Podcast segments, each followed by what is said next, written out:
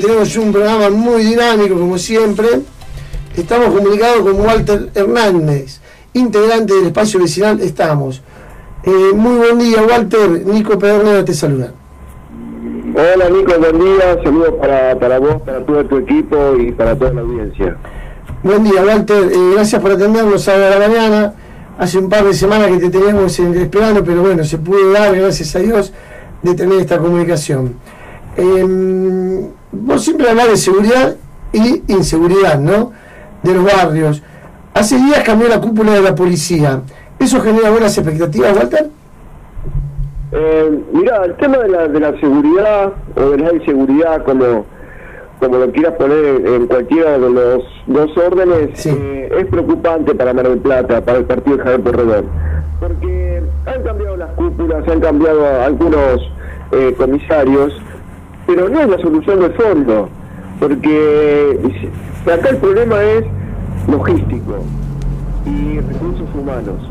Entonces faltan vehículos, eh, faltan sistemas de comunicación y faltan recursos humanos, o sea, faltan policías, porque lo que en este momento de pandemia, durante todo el año, la provincia de Buenos Aires eh, no hubo aspirantes a, a policías. Entonces, lo que tendría que hacer el Ministerio de Seguridad de la provincia de Buenos Aires ahora es convocar a aspirantes que quieran eh, ser policías, que tengan vocación de servicio, para poder instruirlos, capacitarlos, para cuando sea el fin de, esta pandemia, o sea, eh, para fin de año o antes del fin de año, tener nuevos policías. Porque con esta pandemia que hubo durante todo el año, hay mucho personal con, eh, perdón, con carpetas médicas. Entonces, es evidente que hay un problema logístico y de recursos humanos. El Ministerio tiene que tomar eh, cartas en el asunto. El cambio de cúpula no, no es la solución. Puede haber un, en un momento, en un tiempo que, esto mejore, pero se necesita más presencia policial y para que, para que haya presencia policial tiene que haber recursos logísticos y recursos humanos. Walter, buenos días. José te habla. ¿Qué tal? Buen día, José. Una consulta de acá no hace un oyente. Cuando hace unos años atrás, no dice cuántos, no recuerdo yo tampoco, salieron los que llamábamos los pitufos, se ah, veían por todos lados, andaban caminando de a dos, de a tres, y es como que habían inundado Mar del Plata los pitufos. ¿Dónde están todos esos policías hoy?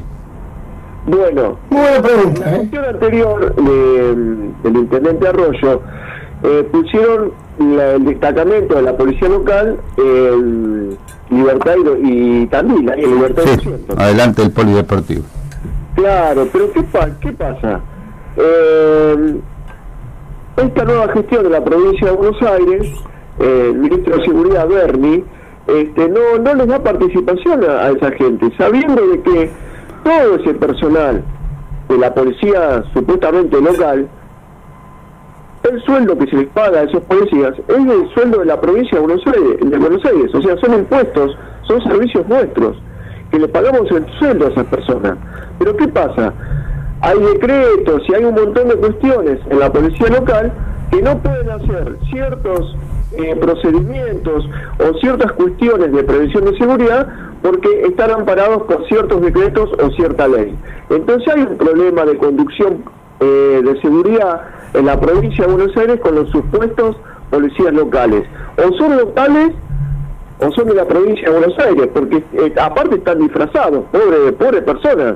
A ver, Walter, a ver, a ver. Están vestidos con uniforme de la provincia de Buenos Aires con una buena, una boina celeste que dice policía local. Espera un segundito, creo que me parece... de la provincia. Espera un segundito. O yo entiendo mal, o vos estás diciendo que todo ese personal está en el destacamento ese de la calle de Libertad. Correcto está ahí en libertad. No, sí, el destacamento está ahí, pero los efectivos, los policías, los, numerarios, no sé cómo se dicen, ¿dónde están? Bueno, hay personal que está ahí, hay otro personal que ahí está, está en centro. Pero igual, ¿qué hacen ahí? ahí? Porque tienen que estar en la calle. No, porque lo que entendemos nosotros es decir que están ahí, como que si hay 100 tipos están todos metidos adentro. No, no, pero, pero, pero para, para que te, explico. Ah.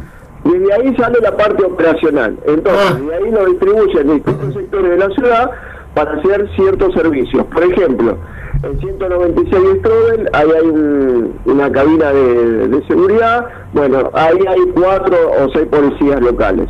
Después tenés caminando en la parte de San Juan, pero en la parte de San Juan, el centro comercial de San Juan, tenés como cuatro policías caminando, ¿me entendés? Y después en distintos lugares de la ciudad pero cumplen un cierto horario. Después de las 22 horas o después de las 20 horas no, no trabaja ese, ese personal.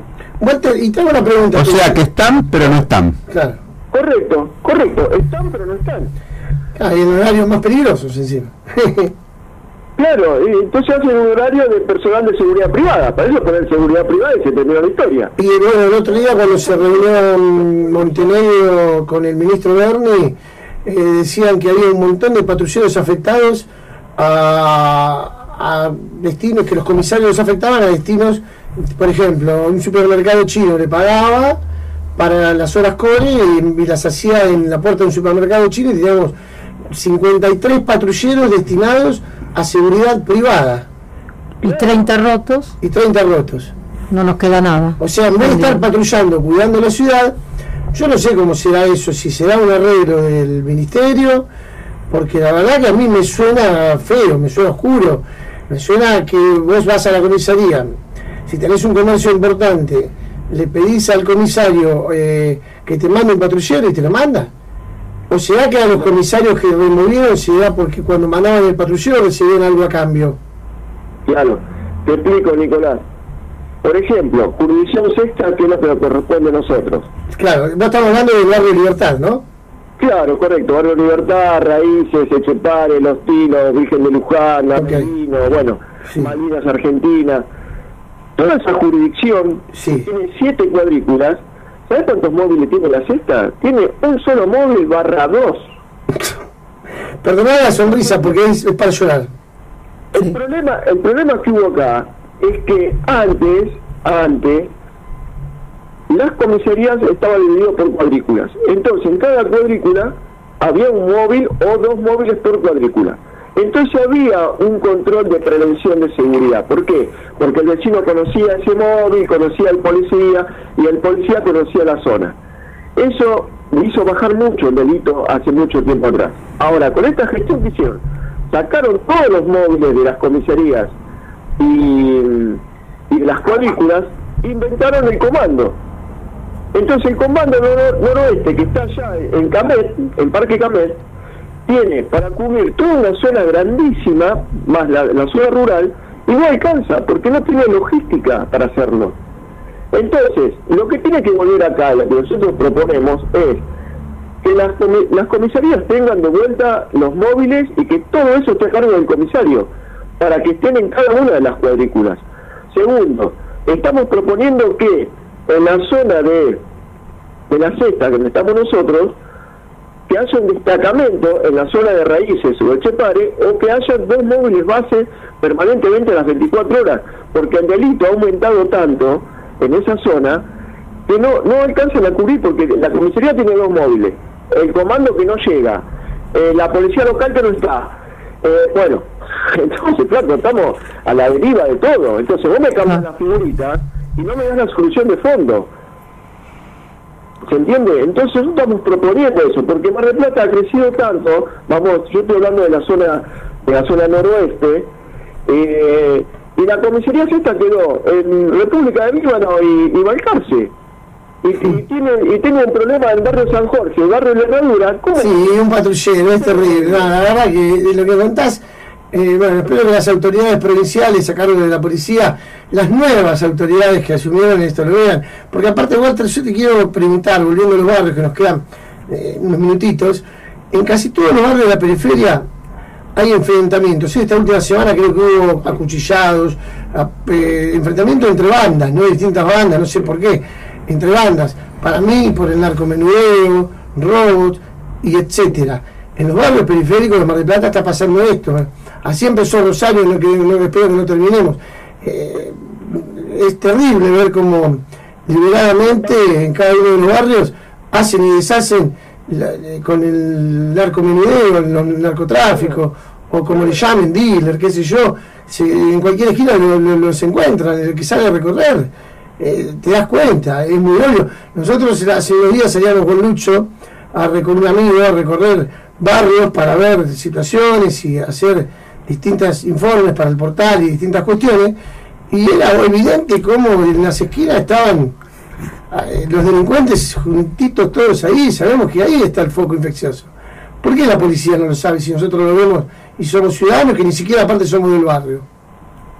Claro, lo que, lo que pasó también que en el tema de la pandemia, pusieron el tema de la policía en la provincia de Buenos Aires para cuidar si vos tomabas un helado, si vos tenías el tapaboca no lo tenías, viste, te corrían eh, hasta dentro de tu casa. Si sí, perdóname que te interrumpa. Vos vas al banco y tenés, perdóname, ¿eh? porque hablando de eso, ¿qué vas a decir? Yo me imagino que vas, a dónde vas.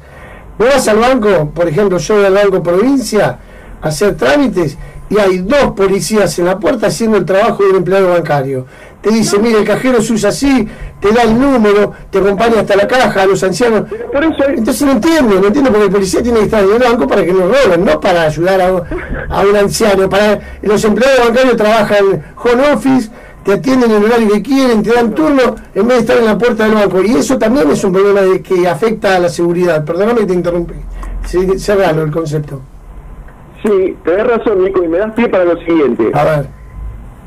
Eh, en el tema de la pandemia, bueno, pasó todo esto. Después pusieron en los retenes toda la policía, ¿viste? Pero en el medio de todo eso liberaron un montón de presos, como 4.000, 6.000 presos. Bien, perfecto. Bueno, ahora yo digo, ¿por qué el gobierno nacional, por qué el gobierno de la provincia de Buenos Aires no aplicaron la ley 12.297, que es la ley de seguridad privada?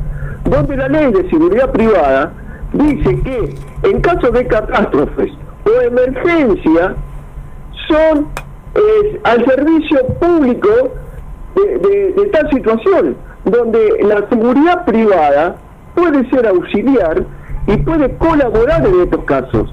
Entonces, si el Estado Nacional Estado Provincial hubiesen tomado estas medidas y actualmente las podrían estar tomando, porque por ejemplo en el caso del cajero, como me decimos en el Banco Provincia, puede estar personal de seguridad privada haciendo ese servicio y la policía que esté dando la prevención que tiene que dar, no dando el, servicio del banco. Y así sucesivamente, en los controles, en los, en los de ruta que hubieron y en los distintos controles, en la costa, donde sea, podrían haber aplicado la ley 12.297 que está vigente en la provincia de Buenos Aires. Entonces, entonces nos encontramos que toda la policía de la provincia de Buenos Aires estuvo haciendo el tema del cuidado del COVID, se enfermaron, casi el 40, el 30% de la policía se, se contagió, y esto sin, está sin personal. Es así, Walter. La verdad que es un problemón. Gracias por estar con nosotros. Tenemos que ir a las noticias nacionales, que nos obliga, es una obligación de, bueno, nuestra de acá, y a las 10, eh, así que tenemos un minuto, un minuto para la última reflexión, un minutito. Sí, lo que nosotros proponemos también que el Estado municipal trabaje articuladamente con la provincia de Buenos Aires, aquí en Mar del Plata y, con, el, con el COM, ¿para qué? Para que las distintas áreas, el envial, alumbrado público, porque todo hace la seguridad, el problema de la calle, la iluminación, la poda, el corte de pasto, eso también es seguridad. Entonces, acá tiene que estar sentado en una sola mesa el Estado, ¿sí? con las instituciones para trabajar en conjunto para la seguridad de todos los vecinos.